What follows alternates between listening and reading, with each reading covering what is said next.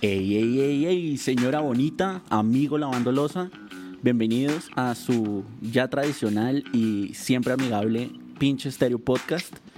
Seguimos acá en el encierro y bueno, continuamos con nuestra nueva entrega acerca del showbiz, como siempre con mi amigo Remy Duque y nuestro invitadísimo especial Álvaro Granados. ¿Cómo están? Hey. Pues la verdad es que no, Bueno. no ha pasado como que demasiado acá. Estamos como Pues seguimos en las mismas.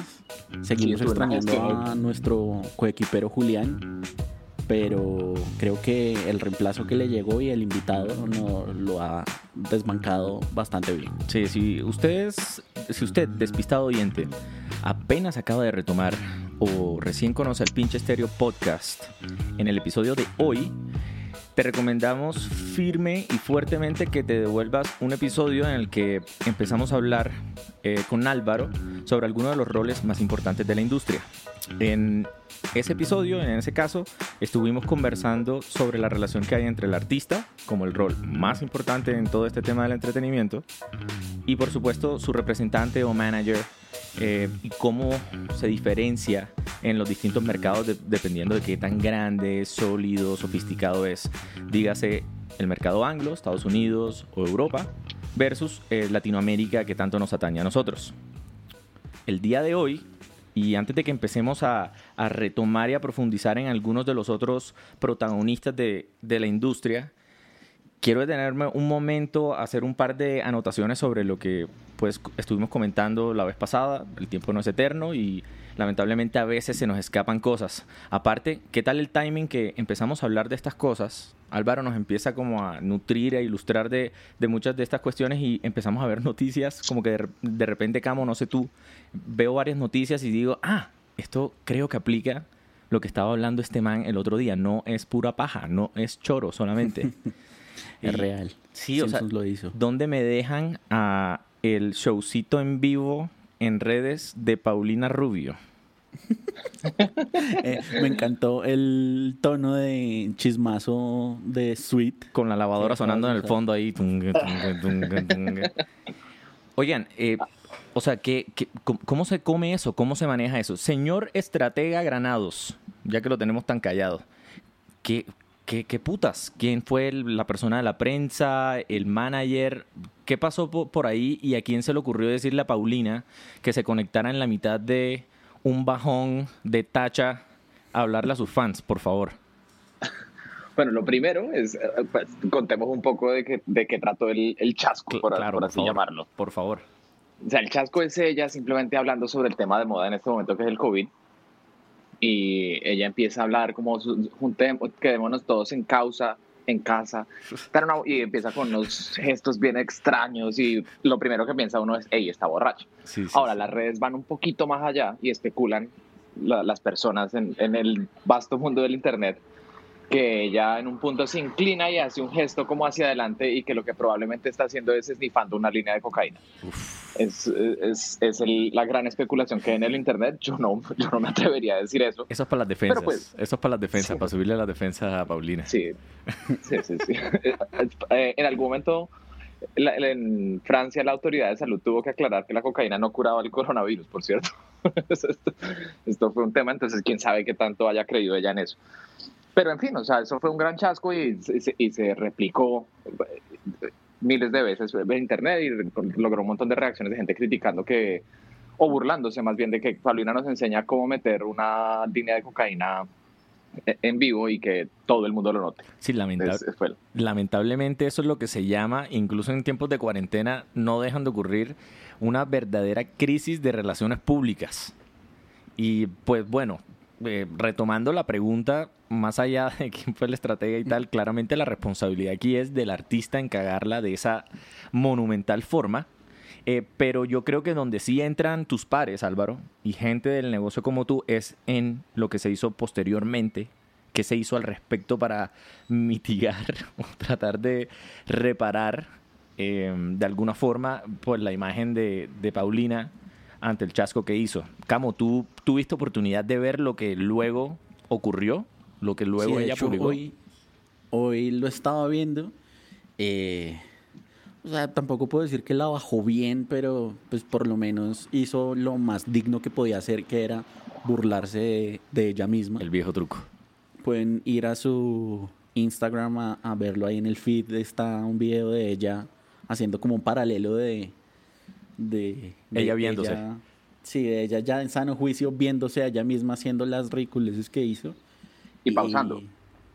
Ajá, Y y pausando y metiéndole canciones y el chiste y lo que sea. O sea, si se le ocurrió a ella misma, kudos. Pero pues yo creo que hay una mente un poquillo más inteligente ahí detrás ayudándole a, a hacer esos remates y, y esos chascarrillos que hizo para salvar la situación. ¿Tú qué opinas, Álvaro? Pues yo lo que opino es que indudablemente era un chasco gigante. O sea, no, no había nada que hacer. Y como siendo tan grande, la estrategia que, que ellos aplicaron y que yo respeto y, o sea, creo que está bien, es no le voy a dar tanto eco como se merece. Entonces simplemente voy a hacer un pequeño post al respecto para tratar de borrarlo.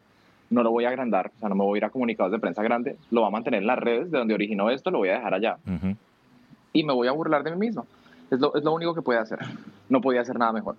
Muy bien. ¿Quién entra, ¿Quién entra a jugar en eso? En eso tiene que entrar. Esto es una crisis de relaciones públicas. Independ- o sea, obviamente va a entrar el publicista, el jefe de prensa. Y pues se va a tener que enlazar. Si en un equipo tan grande como el que tal vez tenga ella, quién sabe en estos momentos cómo estará, eh, debe tener una estratega digital. Entonces van a decir, lo vamos a hacer así. ¿Van a pautar el post o no lo van a hacer? No, eso dependerá de ellos y no sabremos nunca si lo pautaron o no. Eh, y simplemente ella tira eso y es la forma como de tratar de matar el tema y ya dejarlo ahí. Y realmente yo no he vuelto a ver mucho más del, del tema de ella con, con sus temas de, de su chasco ahí en, en- en- las redes. Digamos que lo efímero de las redes jugó en este caso a su favor y en medio de todo se salvó lo, lo poco, que, lo poco que se podía. Probablemente cuando Y antes de que, de, perdón, te interrumpo, antes de como de cambiar el tema, yo creo que igual, como sea lo que haya hecho, pues le cae como un anillo al dedo a la vieja porque relevante ya no era, ¿no? Y como que ya la tenían olvidada y la Sí. reina, pues, de las redes sociales, por lo menos aquí en México, está Lía y que es como contemporánea ahí de la, de la vieja. Y también tuvo su Pero, chasco, pues, ¿no? Sí, sí, sí, pero su, su chasco... iba, ¿no? Sí, su- sus chascos son un poco más encantadores. El de ¿me sienten? ¿Me escuchan? Ese, ese fue por lo menos un poco más encantador, aunque probablemente también está drogada. Comentario no oficial del pinche Estéreo Podcast. Sí, eso estaba pensando. O sea, en el momento que, que Paulina saque algo nuevo, probablemente se vaya a reciclar un poco ese, ese contenido tan desafortunado. Eh, y quién sabe, ya sabes, o no, hay, no, hay, no hay tal cosa como mala publicidad. Finalmente es ruido y la podrá ayudar a recuperar un poco de vigencia en medio de todo. Otros comentarios que escuchamos al respecto, agradecemos mucho su retroalimentación, que nos han estado contactando directamente. Eh, uno de los comentarios eh, que me gustaría resaltar en este momento antes de que entremos en materia, eh, gira en torno a este rol de el- los estrategas que están detrás de los artistas y que los fabrican desde cero. Y eh, vale la pena, eh, miembros del equipo de Árbol Naranja hicieron caer a Álvaro y también que también me lo comentó, de una de las fábricas de artistas desde ceros, que prácticamente, o sea, prácticamente desde ceros más importantes que, que hay. Sí sabes de qué te estoy hablando, ¿verdad Álvaro? La verdad no te la estoy cogiendo ahí, así que tíralo. Disney. Ah, sí, es verdad, es totalmente cierto. Eso sí sigue vigente. Y desde... y ¿Cómo es que? seguirá vigente por siempre. La casa de Mickey Mouse. La casa El- de Mickey creo que era el Mickey Mouse Club, que si no estoy Eso, mal, creo que era. el club de Mickey Mouse fue, digamos, cuna eh, y semillero de muchos grandes artistas como Justin Timberlake. Sí, Justin Timberlake, Britney Spears, creo que Cristina Aguilera también estuvo ahí, varios Sí. más de los de los NSYNC, o sea, grandes héroes y pop stars eh, de nuestra generación surgieron ahí y corrígeme si me equivoco, fueron prácticamente creados desde cero por una mente una mente maestra atrás, ¿no? Pues sí, es que la, la casa del ratón de las dos orejas, a mí siempre me ha parecido una mente maestra ahí atrás. Cada cual tendrá sus apreciaciones sobre ellos. Yo creo que tienen muy buen branding, pero creo que son un evil corp del mundo real. Como el capítulo de South Park que Mickey Mouse trae a los Jonas Brothers de sus, de sus melegos. ese capítulo. Ese capítulo es maravilloso. Si no se lo han visto, por favor. Ahí tienen una, una ilustración un poco perversa de lo que podría fácilmente ser la casa del ratón de las dos orejas, grandotas. Y es que, es que si lo pensamos, no son solo esos artistas que acabas de mencionar, esto ha seguido pasando una y otra vez. O sea, en, los casos más recientes, ¿quién puede estar? Esta chica... Camila Cabello. ¿Cómo se Camila Cabello está también ahí, Selena Gómez salió de esto, ¿cómo se llama la, la de Wrecking Ball? Miley Cyrus. Es cierto. O sea, todos ellos tienen orígenes dentro de eso. O sea, más allá de que uno pueda alegar que Miley Cyrus pues, es la hija de Billy Ray Cyrus y demás, tiene contactos entre la industria que la ayudan y demás, pero indudablemente haber sido parte de, del Disney Channel le metió un impulso gigante. Sí, creo que más tarde, más tarde y más adelante en la serie entraremos, retomaremos un poco también esta, este concepto de la creación o de la casa del talento, la manipulación también del talento. Eh, pero para el episodio de hoy eh, estuve pensando con lo que tú decías que hace un manager, que no es un manager, donde se mete eh, en Estados Unidos, sí hace esto, pero eh, hay otras cosas, otras funciones específicas que por ciertas leyes las hace otro, otro personaje, otro actor. Y la palabra leyes, leyes, leyes, como que no sé si se dieron cuenta, pero surgió bastante, o sea, pareciera. Y me gustaría, antes de, de que entremos como tal en el punto, me gustaría preguntarte a ti, Camo, y hablar un poco de mi lado, yo sé que hay un derecho a la propiedad intelectual, como que así, como que ajá.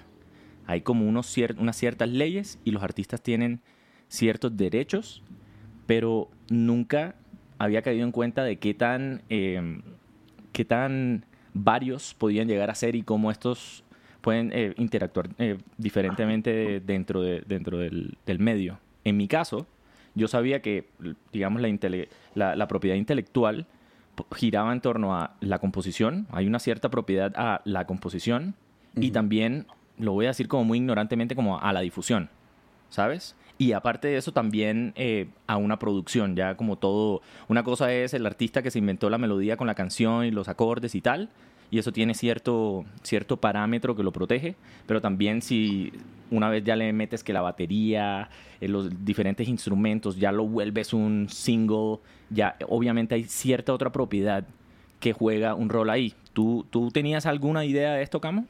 Eh, o sea, sí y no, porque, como lo hemos manejado y la mayoría de noticias que nosotros eh, hemos tratado a lo largo de lo que va del podcast siempre ha sido en esta, en esta batalla que se dan en las cortes sobre eh, derechos de, de, autor y que no sé quién usó mi canción o que ese sample es mío y no.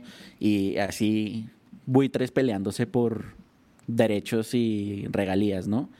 Pero pues a la larga el artista como producto en general pues tiene un montón de temas legales desde que van yo creo que desde contratos hasta salí drogándome en Instagram y me demandaron que, pues que necesito un buen abogado, ¿no?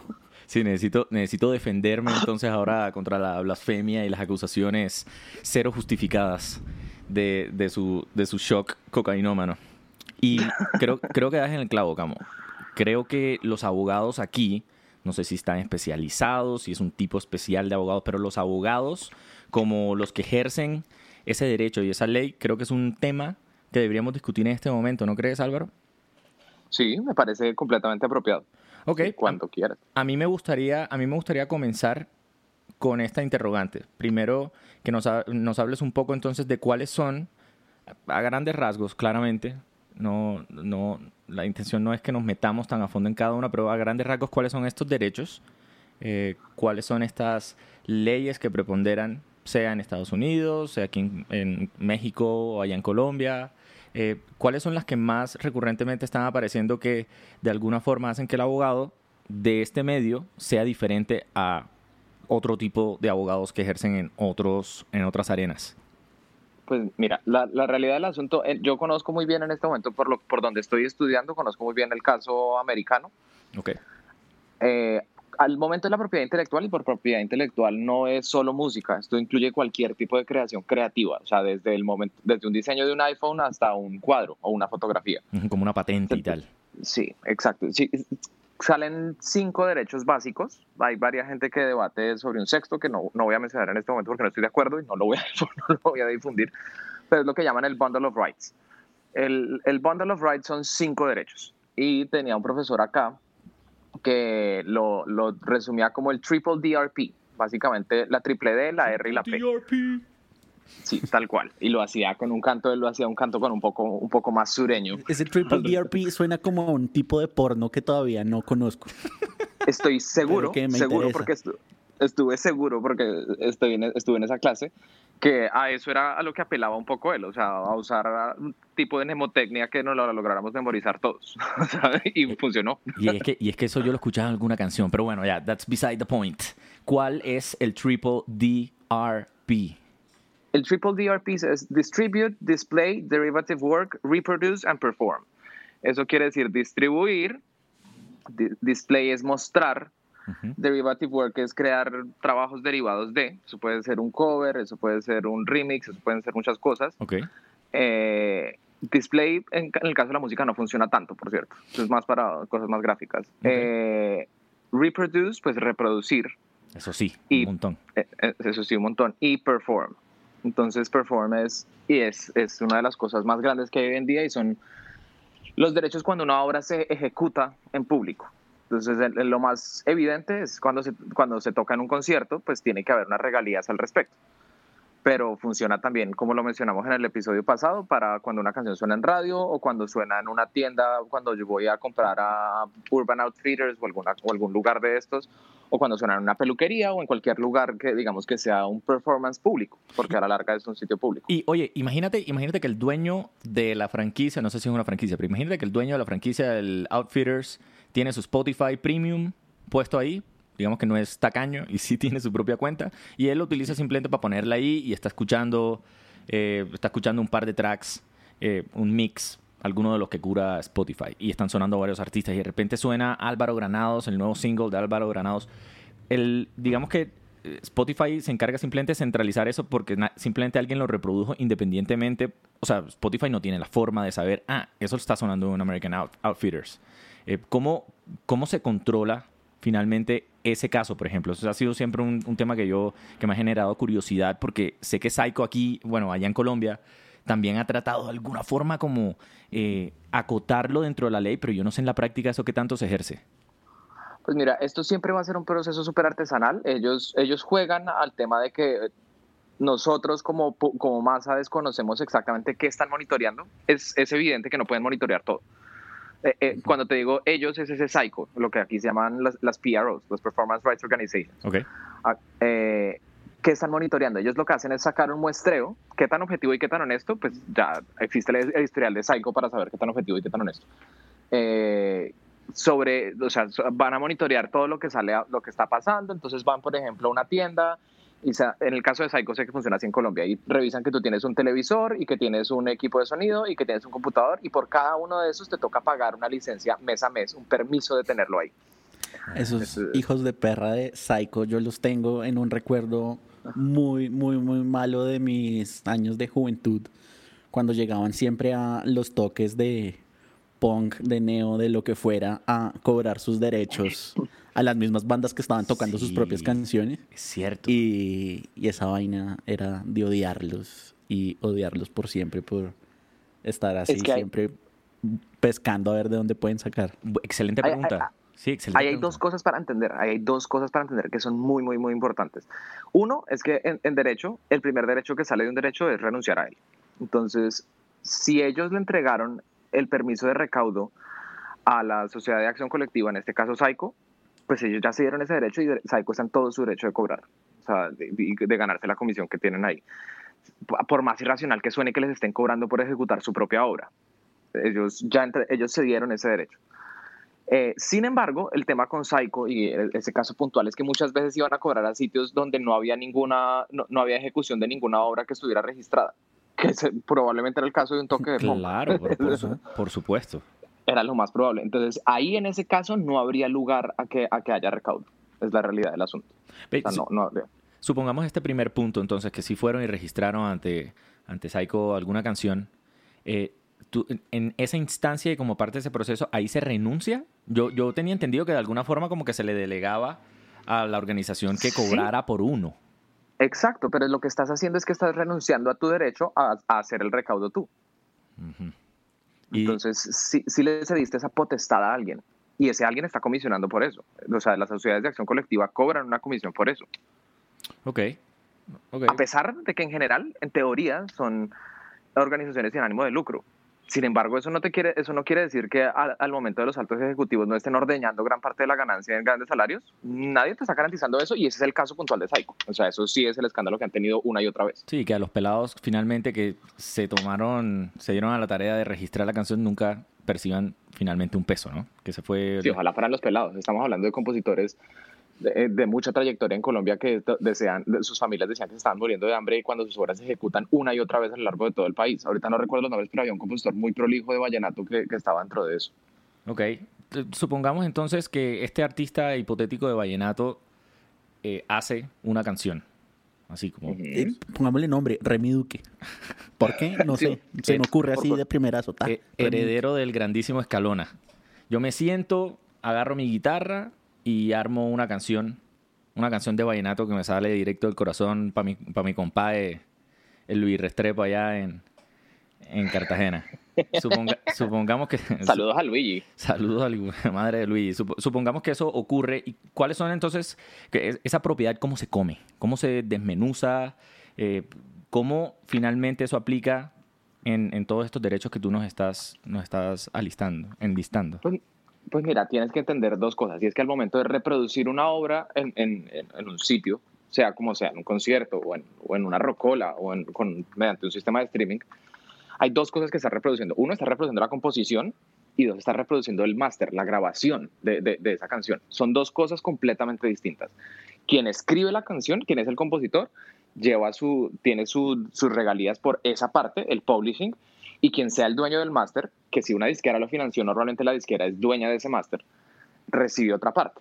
Entonces, el Psycho, el recaudador de, de, de, de esta cosa en, en, en, Colombia, por lo menos, lo que hace es que dice, va y recoge y dice, mira, necesito que me pagues una plata, una licencia para poder hacer uso de las obras, que en Colombia el único que las domina soy yo. Hoy en día han aparecido otras, hay una llamada Red Music y un montón de cosas así, pero esto es un cambio que se va a dar de forma paulatina y muy lento. En Estados Unidos hay tres, es una de las pocas que uno de los pocos países que tiene más de una.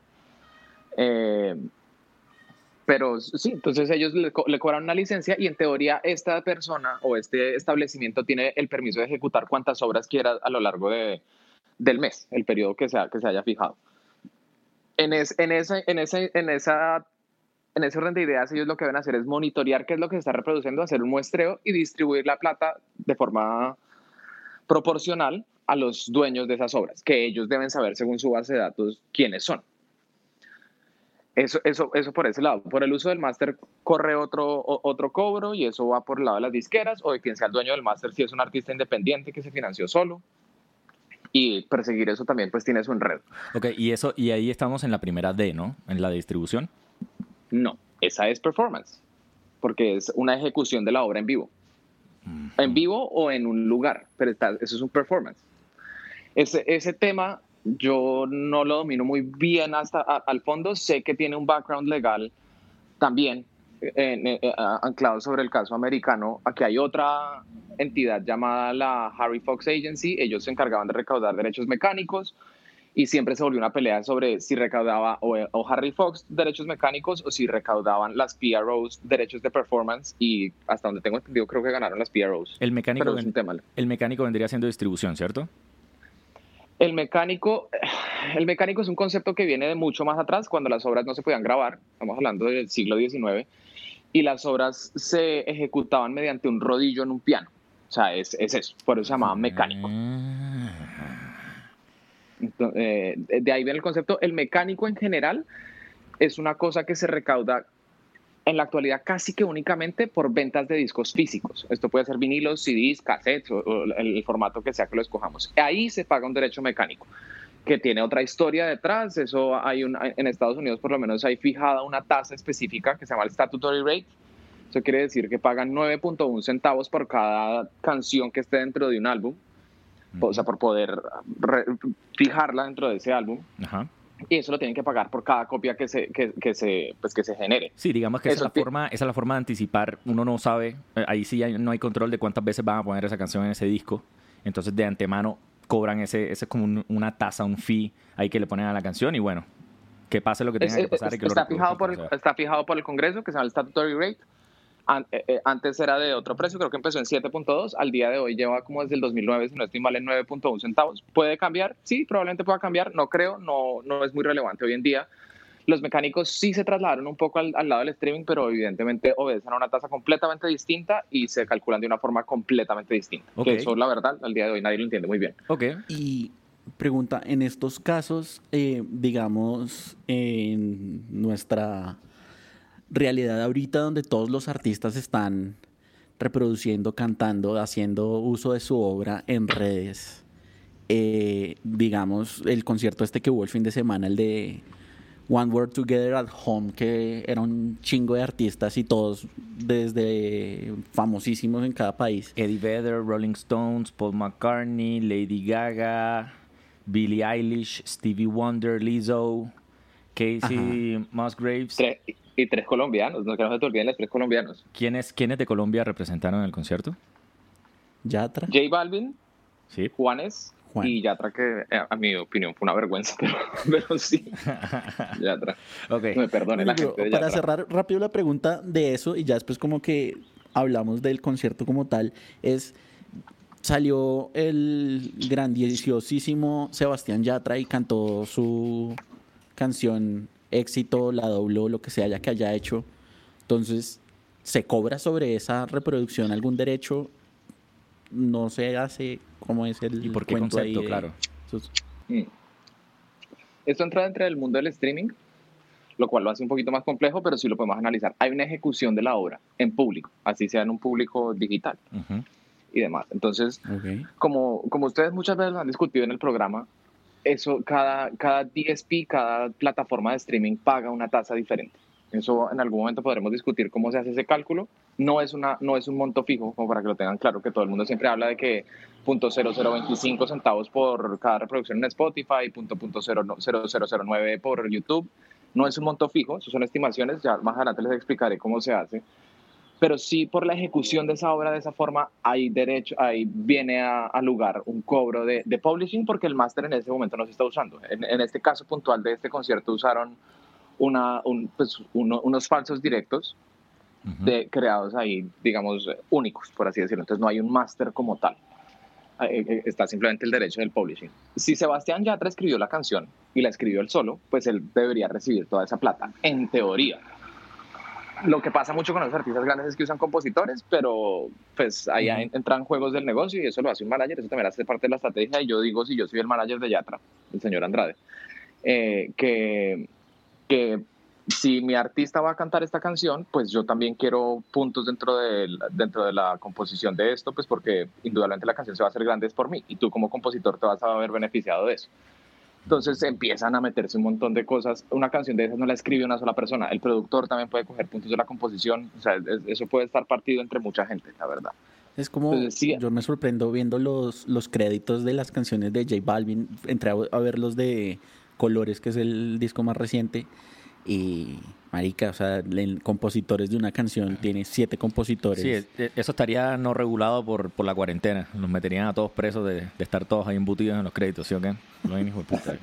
Y, pero así, y en, especial en el mundo del hip hop se ve demasiado en, en, el urbano hay, y hay una razón para, y es que cuando sampleas a alguien, pues ese alguien se vuelve compositor de tu canción, pues porque su, o sea, hace parte de, de, de, esa, de, esa, de esa obra.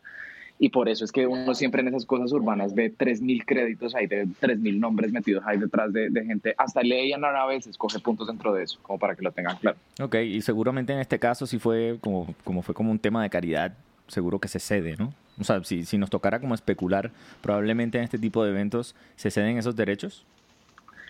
Sería, yo especularía que, pues, siendo un tema de caridad y entendiendo la situación que atraviesa el planeta en este momento, puede ser por ese lado. Lo que puede estar sucediendo es que ellos simplemente digan, yo hago la ejecución de la obra, de mi obra, y cedo mis derechos. Hay que entender una cosa, ellos pueden no ser los dueños de todos los derechos de, la canción y les toca ir a hablar con cada uno de los demás compositores para que liberen esa obra y se pueda ejecutar de esa forma. Asumo que todas las obras que se ejecutaron hicieron esa gestión.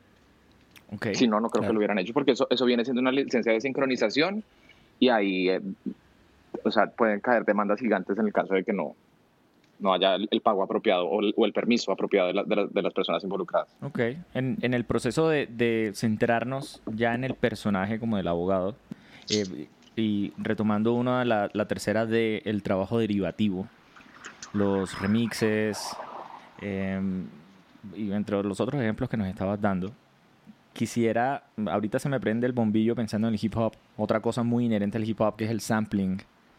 Em, quisiera preguntarte, ahí cómo, cómo funciona eso, el sampling se, se considera eh, parte de trabajo derivativo, o sea, que Kanye agarre canciones exitazos así de jazz de hace varias décadas y sobre eso transforme y lleva la canción a, su propia canción a otro lado, eso se considera como trabajo derivativo y cómo fluye, digamos, el dinero eh, obedeciendo a, la propiedad o al derecho de, la, del artista en este caso. ¿Cómo funciona eso? Pues hay, para esto vamos a partir de una dicotomía que lo, muestra bastante bien el ejemplo. Hay un artista muy famoso que se llama Weird Al eh, Yankovic y él lo que hace es que constantemente hace parodias de, canciones, digamos, que ya tienen otros artistas y son famosas. Técnicamente hay una cosa que se llama el compulsory license, eso por ser como medianamente un cover, él puede hacerlo sin el permiso del compositor. Técnicamente lo puede hacer eso entra un montón de debates sobre lo que es fair use y un montón de cosas como excepciones que hay a, la regla de por qué no tendría que pagarle una licencia a la persona, teniendo en cuenta que no va a sincronizar un video. Sincronizar un video es un sync license y funciona de otra forma, sino simplemente cuando es una grabación. Él podría hacerlo sin pedir permiso y simplemente el publishing se paga al compositor. Pero no por el hecho, no por el hecho de ser un cover. O sea, si es un cover, ahí sí aplicaría. Pero es que eso es trabajo derivado, porque él no está haciendo un cover exacto. Él lo que hace son parodias respetando la musicalidad de la canción original y demás, pero él lo que está haciendo son parodias todo el tiempo. Ok, entonces, para, para entender el sampling, el sampling, eh, o sea, y ahí vienen, ahí vienen dos conceptos. El sampling es, es coger una parte de un máster y usarla en, en, otra canción. Esto lo hizo, un ejemplo muy famoso, Vanilla Ice lo hizo con una canción de The Police, si no estoy mal. De Queen. De Queen, sí, de, Queen. Eh, under pressure, Sí, Under Pressure. Sí, Under Pressure. Sí, entonces él, él, coge esa canción y coge el máster, o sea, la, la, la, idea fijada dentro de una grabación, coge esa grabación y la, la, mete dentro de su canción. Entonces tiene que pedir licencia tanto al dueño del máster como al dueño de la composición. Tiene que sacar las dos, tiene que eh, hacer el clearance de las dos. Hay otra versión de esto que es la interpolación. La interpolación es simplemente coger la, la composición de alguien y usarla dentro del mío. En ese caso solo tendría que limpiar yo el, el, el publishing porque no tendría que sacar la licencia del máster. Entonces son dos casos aparte. Y sí, en el caso de un, de un sampling en el mundo del hip hop, sí da lugar a regalías. O sea, caso puntual, por ejemplo, que no sabemos exactamente cómo haya funcionado, el tema que hubo ahorita con Old Time Road y Nine Inch Nails, es, un caso muy, es un caso muy célebre de eso. Ellos no hicieron el clearance previo a, y cuando la canción empezó a explotar de esa forma tan anormal en la que explotó, eventualmente hay una historia, creo que es en Consequence of Sound, que menciona que el manager de, Nine Inch Nails llamó a Trent Reznor y le dijo, venga, tengo una llamada de un manager completamente asustado diciéndome que, que usaron una un pedazo de una canción de nosotros y que, que, que, cómo hacemos. La realidad del asunto ahí es, o sea, la, respuesta que dio Trent Reznor y lo que salió en la prensa, o sea, lo que podemos saber, es que simplemente que él se fue todo bien y que le dijo, cóbrele lo justo. Cóbrele lo justo no va a ser que le van a cobrar un monto fijo, le van a cobrar un porcentaje de las regalías. Si la negociación se hace previa, uno puede negociar. Uno le puede decir, mira, yo te cedo el 20% de la canción. No, pero es que el uso que usted está haciendo de, de, mi máster es sustancial dentro de la canción, entonces yo merezco el 50%. Y puede empezar un vaivén en negociaciones. Sin embargo, cuando lo haces a posteriori, el otro tiene todas las de ganar. Y de demandarte, ¿no? Todo. Sí, de demandarte. Eso es lo que decían de, de Juice World, eh, Ripping Peace, que mm, con Lucid Dreams de, de Sting. Bueno, no, Lucid Dreams de él y el sample ese que usó Sting, eh, que terminaban diciendo que el man prácticamente tenía como el, el autor, el compositor, o sea, Juice WRLD tenía como el 10% de la canción y Sting tenía como el 70%. Y era como que el man al final era un hitazo y de todo, pero no se estaba enriqueciendo con esa canción porque por haber usado ese sample, el dueño de la mayor cantidad del porcentaje de la canción era Sting. Pues es que esto es una negociación, siempre se va a tratar de apalancamiento y de poder. ¿Quién tiene más poder? ¿Un artista nuevo llamado Juice WRLD o un artista consagrado llamado Sting. Claro, y también, Pues, también como lo veas como un, un proyecto futuro, un valor presente neto, dices, ok, le cedo todo a esta super canción, a esta, a esta canción que se va a volver un hit y eso va a ser, digamos, va a solidificar o cimentar el éxito eh, que viene posteriormente en mi carrera, ¿no? Ahora me van a estar prestando más atención porque en algún momento pues terminé cediendo yo en una canción, eh, eh, digamos, el poder o la, o la adquisición, el valor de, de la misma, ¿no? Mm. Eh, bueno, última pregunta sobre el sample, sobre el sampling como tal y cómo, cómo se maneja este, este derecho en particular. ¿Hay algún precedente legal? Porque yo sé que finalmente no es una regla definida, sino precedentes. Algún caso que se ganó y tal. Hay una especie como de definición para un sampling. Yo recorto ese máster. Yo me lo estoy imaginando como una cinta, como una tijerita. Yo chaca, chaca, corto y digo voy a utilizar esto. Hay un límite o un umbral que digo, voy a agarrar el principio de la trompeta que dura 1.5 segundos. ¿Hay alguna forma de eximir y decir, bueno, esa ya no es como tal o ya no se puede determinar que esto en realidad viene del máster de tal persona, sino que agarro un pedacito y con eso tengo un uso más libre para emplearlo? Mira, si, si la pregunta es por duración de tiempo, la respuesta es no. O sea, por más pequeño que sea, que eso es una, como un error que tienen un montón de personas que creen que por usar un pedazo muy pequeño no, no, no, no, no, no da lugar a una licencia, es totalmente falso. Siempre tiene que haber una licencia. Sin embargo, sí hay una, o sea, por- te digo, por tiempo no, no está la excepción. Sí hay unas excepciones de uso que permiten que una obra sea usada sin, sin lugar a una licencia, o sea, sin lugar a un pago. Eso es lo que se llama fair use. Entonces son cosas que no tengan explotación económica para usos académicos y demás. Si existen, es bien difícil de probar y siempre va a entrar a un tema de, de litigio si, si se llega hasta ese punto. Ok.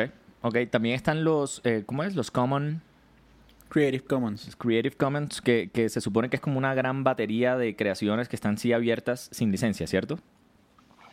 Es que el- el Perdón. Es que el dale, tema es que tú no puedes, no, no, no, per- per- perdón, ahí, no, uno no puede licenciar una batería, o sea, es, es- es muy difícil licenciar una batería. Lo que sí puedes hacer es licenciar la batería que ya grabaste dentro de un máster. Ujú. O sea, tú no eres dueño de un beat de una batería porque es que eso es demasiado genérico. ¿Qué vamos a hacer? Entonces mañana yo salgo y patento el- el beat tradicional del rock. Pues no, no, no, no funciona de esa forma. Sin embargo, si yo lo trabajé y le hice unos sonidos específicos y demás, y, le hice una técnica de grabación súper avanzada y la puse dentro de un máster, pues ese máster, el dueño sí soy yo o quien sea que haya pagado para, para crearlo, si es una disquera o un sello, quien haya sido. Pero siempre hay una licencia. Aparte del sampling, que esto los creadores de música no son ajenos a esto, hay bibliotecas grandísimas en los, en los grandes programas o softwares para, para hacer música en los que hay estos sonidos de batería pregrabados y todo. Y, y claramente, pues si, si bien hay incluso personas, ingenieros y productores que se dedican a hacer esos recortes y esos samples en específico, pues me imagino que de todas maneras eso es, como dices tú, el sonido de la batería. Es lo que se hace más allá con eso cuando se produce y se consolida un máster eh, en donde empiezan a ejercer estos derechos mucho más directamente, ¿no? Al, Sí, sí. al respecto, de esa forma. al respecto de, eh, de estos programas, eh, estaba pensando en Logic, en Ableton, eh, el remixing se volvió algo bastante, un formato bastante importante y famoso en esta nueva, en este nuevo siglo de la mano de, pues obviamente la música electrónica underground que fue volviéndose ya menos underground por un lado, pero, pero realmente, o sea, también hoy en día ya lo ves en el urbano, lo ves en, la música pop, o sea, eh, David Guetta, que era un grandísimo DJ del- de la escena techno en Europa, se empezó a volver también famoso haciendo, agarrando como artistas de pop y haciendo como estos remixes de, de grandes cantantes. Y quería preguntar, ¿esto también se considera trabajo derivativo, el, el remix? Sí, claro, y entonces el dueño de la composición tiene, de- tiene derecho a permitir o negar que su obra sea usada de esa forma. Ok, yo quiero hacer un remix de, eh, no sé, Tame Impala. de Tame Impala que me encanta y entonces cómo eh, soldría- eh, cómo funcionaría tú como mi manager eh, allá en California entonces te contactas con el representante de Kevin Parker el líder de Tame Impala dueño de todo de toda esta propiedad Me intelectual contacto con la editora que tenga los derechos a la canción específica que quieres, que quieres hacerle el remix. ok No. ok estamos hablando del máster No, te estoy hablando primero del publishing. El máster, entonces me tocaría contactarme con la disquera, si es que la disquera es dueña de todo el máster. Mm. y así es como entonces en, en la electrónica pues, digamos underground así también funciona. Entre productores ellos entienden eh, y negocian para estos remixes. O tú podrías decir con algo de conocimiento que suelen eh, cederse, eh, suelen cederse, digamos, esta, esta propiedad. Porque es que ves la electrónica, estos DJs eh, importantes y puta, están sacando remixes y están remixeando todos en una grandísima orgía de propiedad intelectual ahí que, me cuesta pensar, por un lado me cuesta pensar que esto todo siempre tenga una negociación atrás o es que ya la, esa maquinaria ya está tan aceitada que, que funciona tan, tan rápido, tan velozmente. ¿Cómo, cómo ocurre en ese, en ese género en específico? ¿Tú tienes idea? Hagamos una partición muy clara y es una cosa, cuando vamos a hablar de electrónica, una cosa es David Guetta y Calvin Harris, que esto ya va más hacia el pop. Y cuando hablamos de la electrónica underground, o, sea, o el IDM, como lo llaman algunos, esto es otro cuento completamente distinto. Ent- Entendamos que la- la- la- toda la demás música se ejecuta de diferentes formas y se marketea de una forma distinta. La industria de la música electrónica es, sí, se llama industria de la música, pero funciona de una forma completamente distinta a, a cómo funciona la otra. Que si estoy 100% seguro de cómo funciona, no. Estoy 99% seguro de que no hay lugar a publishing. Ellos funcionan de una forma muy distinta. O sea, ¿en qué momento vas a ver tú un DJ al final de su set entregando un listado de todas las canciones que usó? O sea, esto, esto, no, esto no va a pasar, en especial porque hacen mezclas constantes y sampleos y loops y un montón de cosas que no necesariamente la ejecución de una obra, sino que fue y sentarse al final a hacer un listado, decir qué fue todo lo que, lo que reprodujeron, lo dudo mucho. Claro, aparte porque parte de, de su, de la esencia en, en lo que es el underground y lo que queda todavía es soltar canciones que todavía no han sido eh, eh, publicadas o no han sido todavía soltadas al mercado. Eso, están No, escondidas en la mitad del set. ¿Y cuál es esa canción? Nunca la he escuchado. O sea, el factor sorpresa en, en los sets de música electrónica underground tiene un rol muy importante. Y en la medida que tú sorprendes y sacas esta nueva música en la arena, en vivo, en el, en el dance floor, es que eh, como que te legitimas como DJ, ¿no? Sí, y también que la sepas soltar en el momento adecuado. O sea, tú no vas a hacer el mismo set en Bogotá que vas a hacer en Ciudad de México o que vas a hacer en Nueva York o en Londres o en diferentes plazas que puedan llegar a existir. No, no, no es el mismo set. O pues no, un gran DJ no los hace. Un gran DJ sabe entender dónde está, qué mood tiene la gente, sabe leer su público y cómo lo tira. A mí la verdad se me fue el tiempo volando solamente hablando de leyes. Es, se ve que es un tema hiper complejo, em, súper, súper intrincado en, en- en tantos derechos que yo no, no conocía y que están como interactuando. Y lo, lo cual ya me, me retoma, nos hace retomar a la pregunta inicial eh, en torno al abogado. ¿Cómo se diferencia, digamos, el abogado o cuál es el típico oficio de un abogado que se está moviendo en este tema, en esta industria, perdón, alrededor de esos derechos? O sea, ¿se la vive de demanda en demanda? Eh, ¿Qué tipo de contratos eh, finalmente está celebrando él de primera mano? Pues mira, lo primero es entender que un, un abogado en propiedad intelectual es un abogado muy distinto al abogado que usa la mamá de uno para un contrato inmobiliario o para algún negocio, o sea, para contratar a un empleado. Son, gente especializada en sus términos y obedecen a otras leyes completamente distintas, o sea, cada cual sabe lo suyo. Dicho eso, los abogados en teoría deben estar muy bien versados en absolutamente todos los temas que se refieran a, su industria. Entonces, un abogado simplemente le puede llegar a un manager, un manager con un artista nuevo que le están ofreciendo un contrato disquero. Y le puede decir, mira, me están ofreciendo un adelanto de 500 mil dólares a cambio de estas y estas y estas condiciones. Mira el contrato, se lo entrega al abogado y el abogado le va a decir, mira, tenemos que negociar estas, estas, estas condiciones, estas no están tan favorables para ustedes. Yo, yo tengo un contacto dentro de esta disquera, por decir algo, digamos que fue Atlantic, que, que- que- que es de Warner. Eh, yo tengo un contacto allá adentro que les puedo ayudar a negociar y puedo ayudar a tratar de sacar mejores condiciones. Ojo con esta cláusula que esto es una cáscara y nunca van a poder salir de este contrato, caso que pasó demasiado en los 80, 70 y 90 y por eso hay un montón de artistas que nunca vieron un centavo. Eh, y lo que también puede hacer es decirte, o sabes qué, mira, yo creo que yo también tengo un contacto dentro de, dentro de Sony o dentro de Universal o dentro de lo que sea y puedo ir a sacarte un mejor contrato que esto. Puedo ir a Shop the Deal, que es llevarlo a otras partes y decirles, hey, mira, me están ofreciendo esto en este lugar, ¿cuánto me ofreces tú? ¿Quién da Lo mejor? pueden hacer. O sea, un rol súper comercial en medio de todo. Es un rol súper comercial y cuando le pagas a un abogado no le estás pagando solo por su know-how, le estás pagando también por sus contactos, el Rolodex, como le dijimos la vez pasada. El famoso Rolodex. Ok, ok. ya- Es que yo en las noticias, Camo, no sé tú, lo que veo es los abogados están metidos en demanda y demanda, ¿no? Que esta, esta obra le pertenece a este man y eso suena muy parecido a tal Ajá. ban y tal. Pero hay una serie como también de negociaciones como que están adentro, que yo, eh, digamos, detrás de bambalinas, que yo juraba que eran más como labor como del representante, ¿no? Como el que representa y protege los derechos de, Sí, del artista. Bueno, como, como es el manager, según como de, ah, es el que se administra, entonces el que tiene que estar pilas en eso. Hay una, Pero pues su mejor forma y su mejor arma es tener un buen abogado también para que... hay, hay una, juego. hay una cosa muy clara que en Latinoamérica no, no, no lo entienden tanto y me doy cuenta que son muy reales a entenderlo. El abogado no trabaja para el manager, el abogado trabaja para el artista, porque en el momento que haya un litigio entre el artista y el manager no puede haber un conflicto de intereses. Mm. Y me imagino que se da un montón, Claro. pero por supuesto. Sí, obviamente, o sea, no, no lo dudes. ¿Hay alguna otra Claro. cosa, alguna otra cosa importante de los abogados que, que quieras como mencionar aquí a todos nuestros amigos abogados melómanos que estén interesados en incursionar y aventurarse en la carrera de abogado de la industria musical?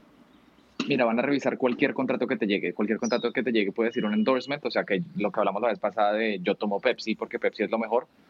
Te puede llegar un contrato de publishing, te puede llegar un contrato por una licencia de sincronización, o sea que eso quiere decir que vayan a poner tu canción en un programa de televisión, un comercial, un videojuego, una Ajá. película, lo, lo- lo que sea. Pueden llegar a revisar contratos con las editoras también, que las editoras es completamente distinto a la, a la disquera, como ya lo hablamos Sí. te pueden revisar un contrato co- para firmar con una agencia de talento, como los bookers que hablamos la vez pasada. Te pueden revisar un contrato específico por un, por un show que estés vendiendo, inclusive el artista directo a, a- a un promotor, que esa, esa excepción también ya la hablamos la vez pasada. Te van a revisar cualquier contrato que necesites. Cualquier contrato que necesites. Aquí como dato curioso, el tema como académico, ¿hay algún tipo como especialización en eso? Hablemos en Estados Unidos. ¿Hay una especialización o máster formal para abogados en este tema? ¿Y cuánto dura? Porque es que pues, siento que la lista se va eterna. Pues mira, la realidad del asunto es que como funciona el sistema educativo acá en Estados Unidos, vas a tener que primero sacar un, tener una licencia en el estado donde sea que estés, porque cada, en cada estado necesitas sacar una licencia. Sí, el bar y tal. Y pa- es el bar, sí. O sea, tú vas a tener que pasar por la carrera de Derecho y, y- y pasar el bar.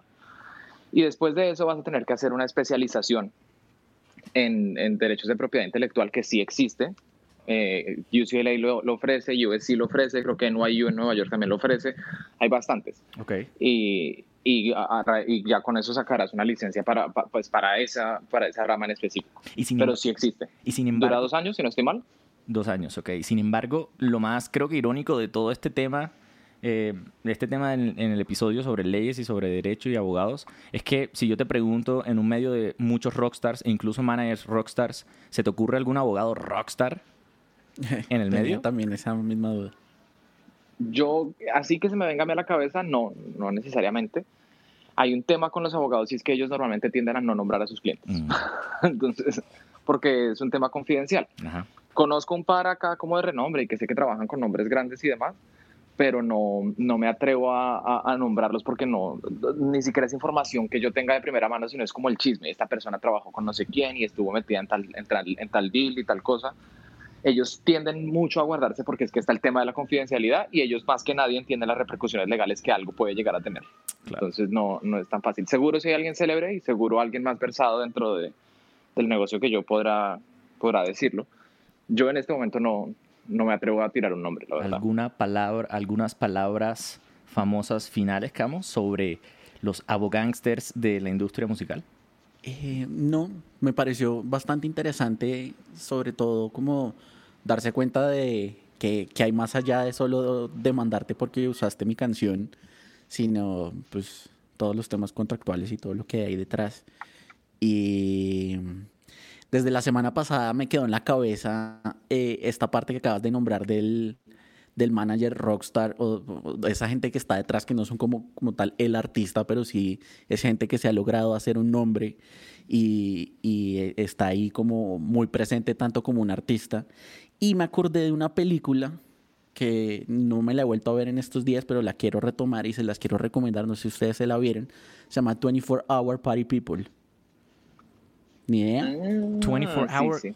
Party, people, ni idea. Ajá, es Party people. una película sobre Anthony Wilson y la escena pues de Manchester, eh, el desarrollo de, del club de la Hacienda.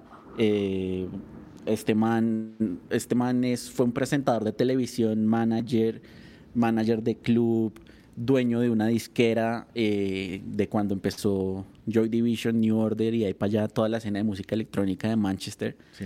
Y es la película prácticamente de, pues, de la historia del desarrollo de este man que más que ser artista y rockstar es empresario, manager, dueño de disquera, todo lo que hay ahí detrás.